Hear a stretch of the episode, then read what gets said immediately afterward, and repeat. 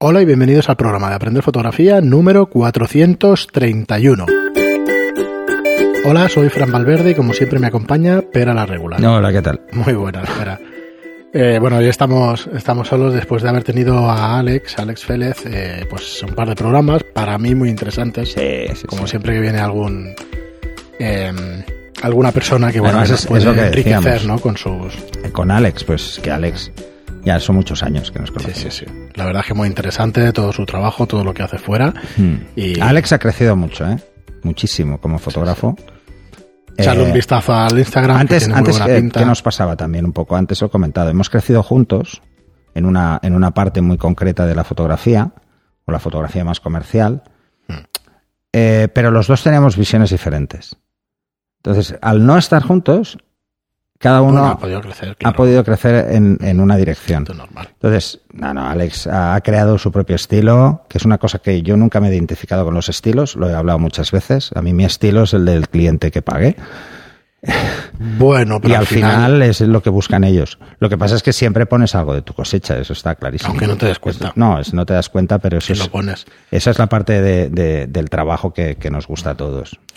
Muy bien, y hoy tenemos un programa con más contenido. Estamos recopilando programa, eh, preguntas vuestras. Tenemos un montón, deberíamos hacer ya, pero bueno, La ya sí, la semana que viene o la otra, igual o hacemos algo en especial.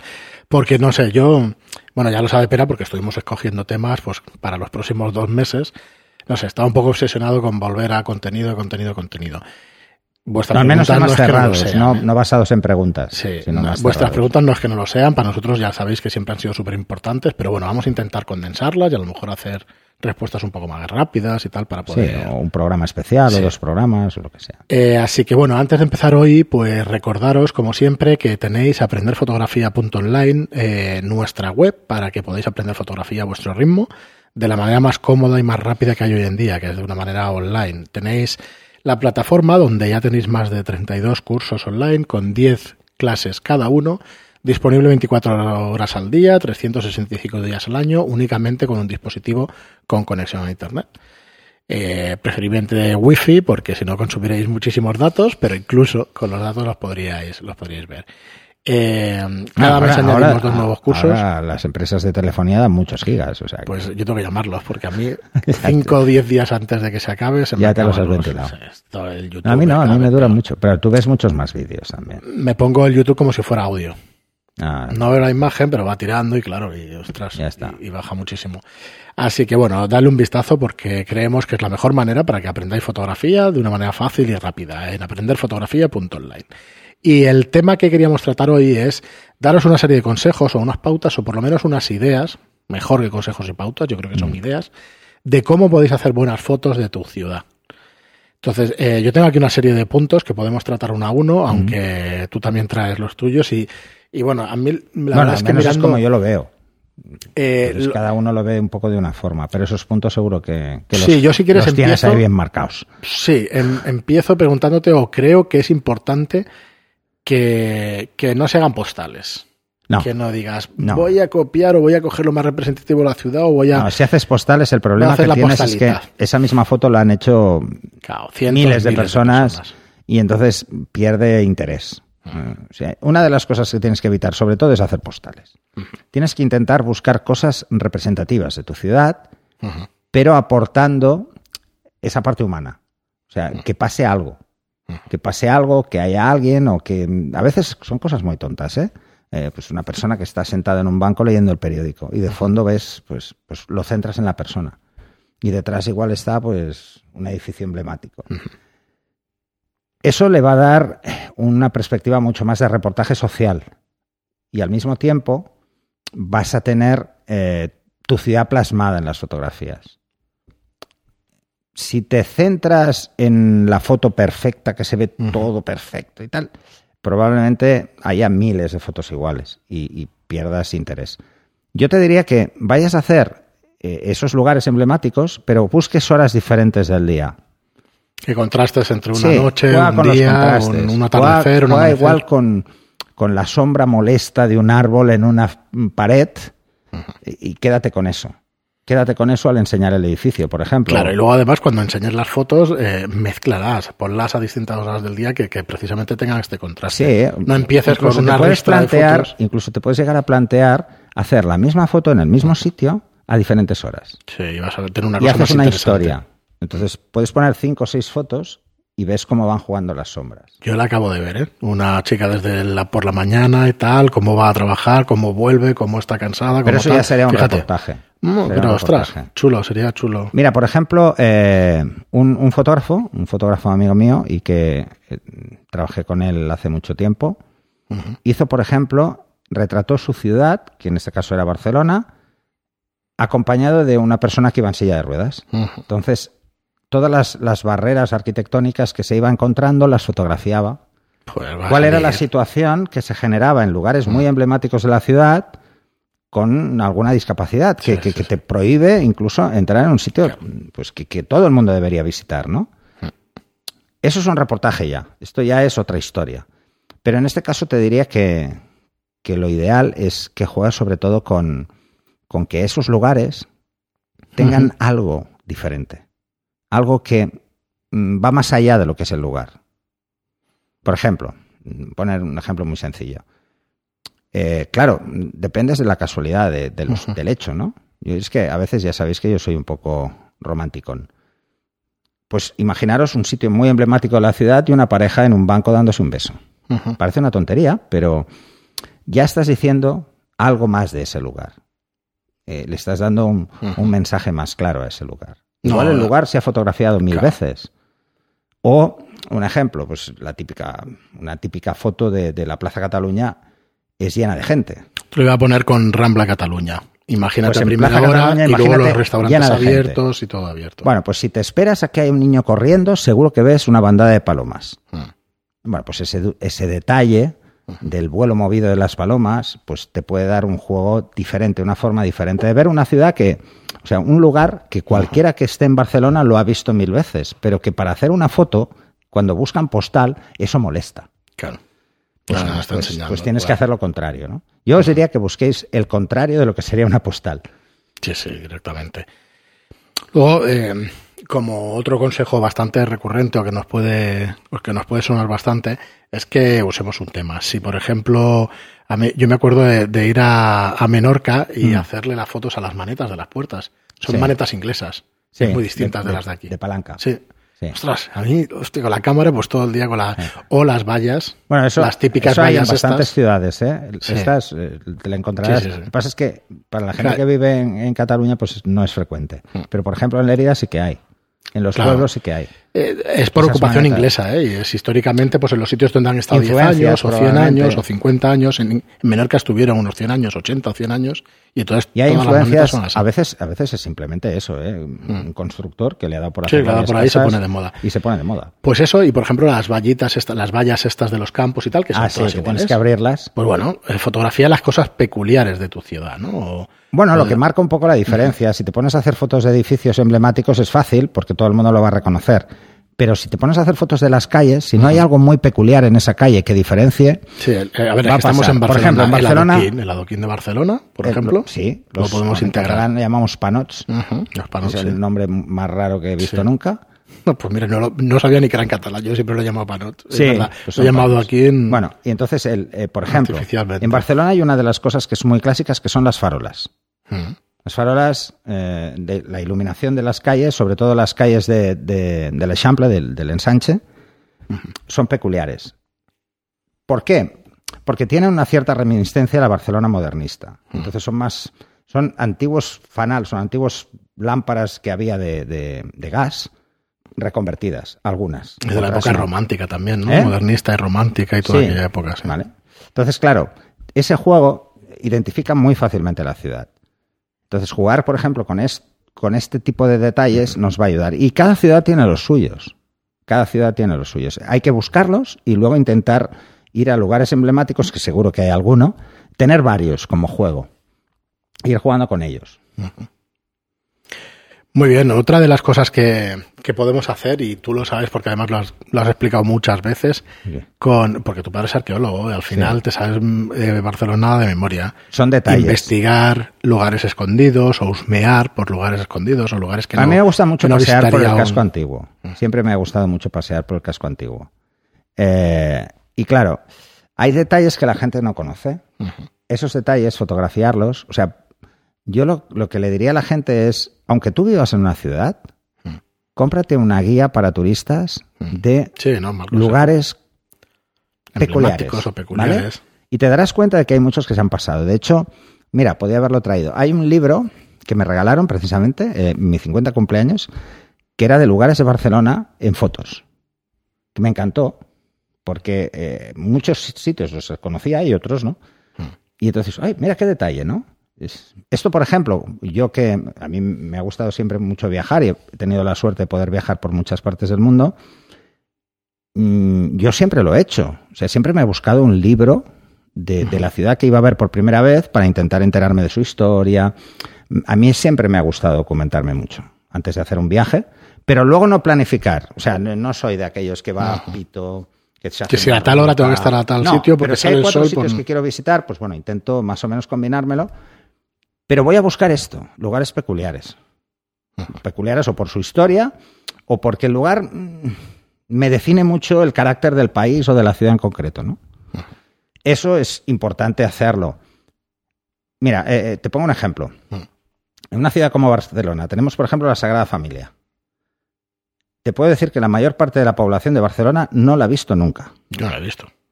Nunca. Yo sí. Pero ¿sabes cuándo la vi por primera vez?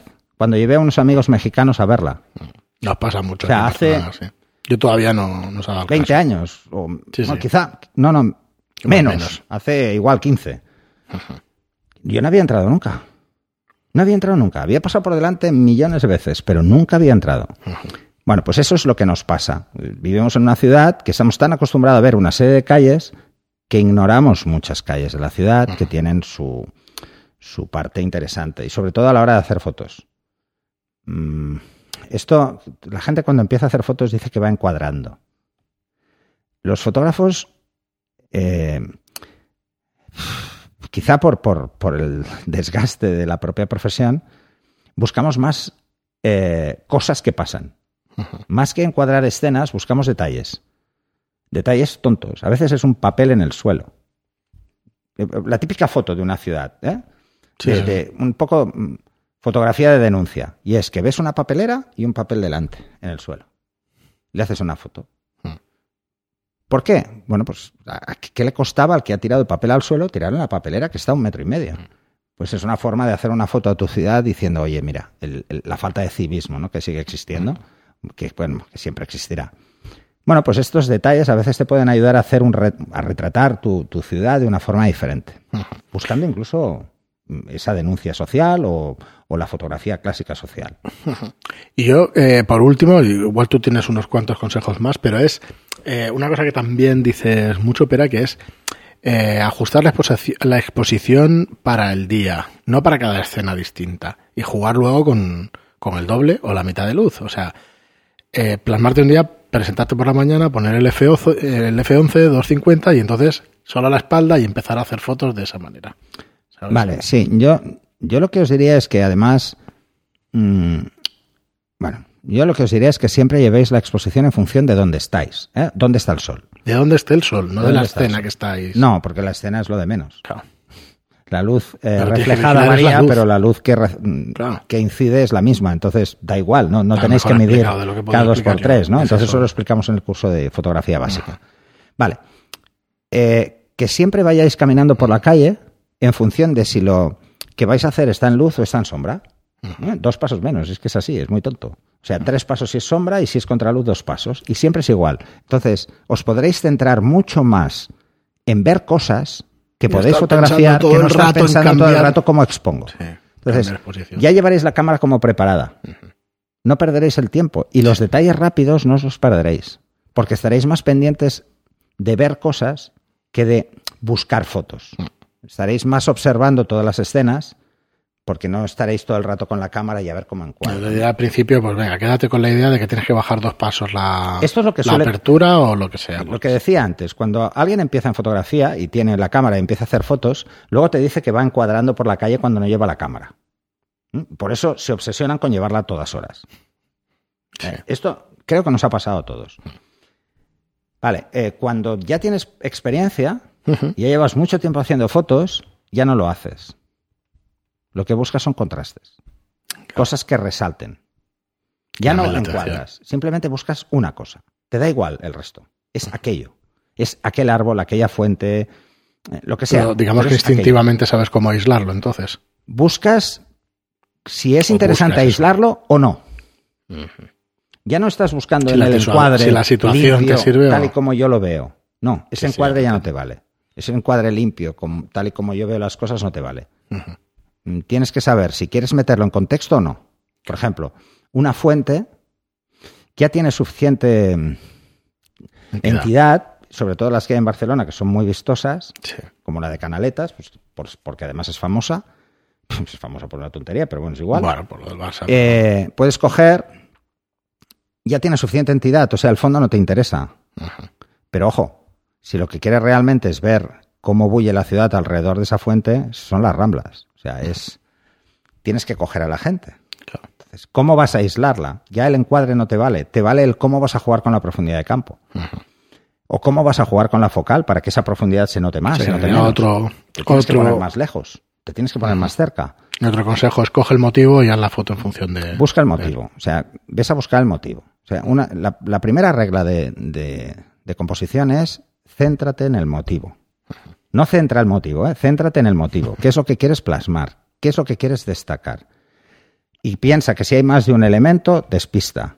Y que si vas a jugar con elementos, que sean múltiplos de tres. Es una tontería, ¿eh? pero es, funciona mucho mejor. Pero que funciona así nuestro cerebro y ya está. No sí, hay mucho funcionamos más. así.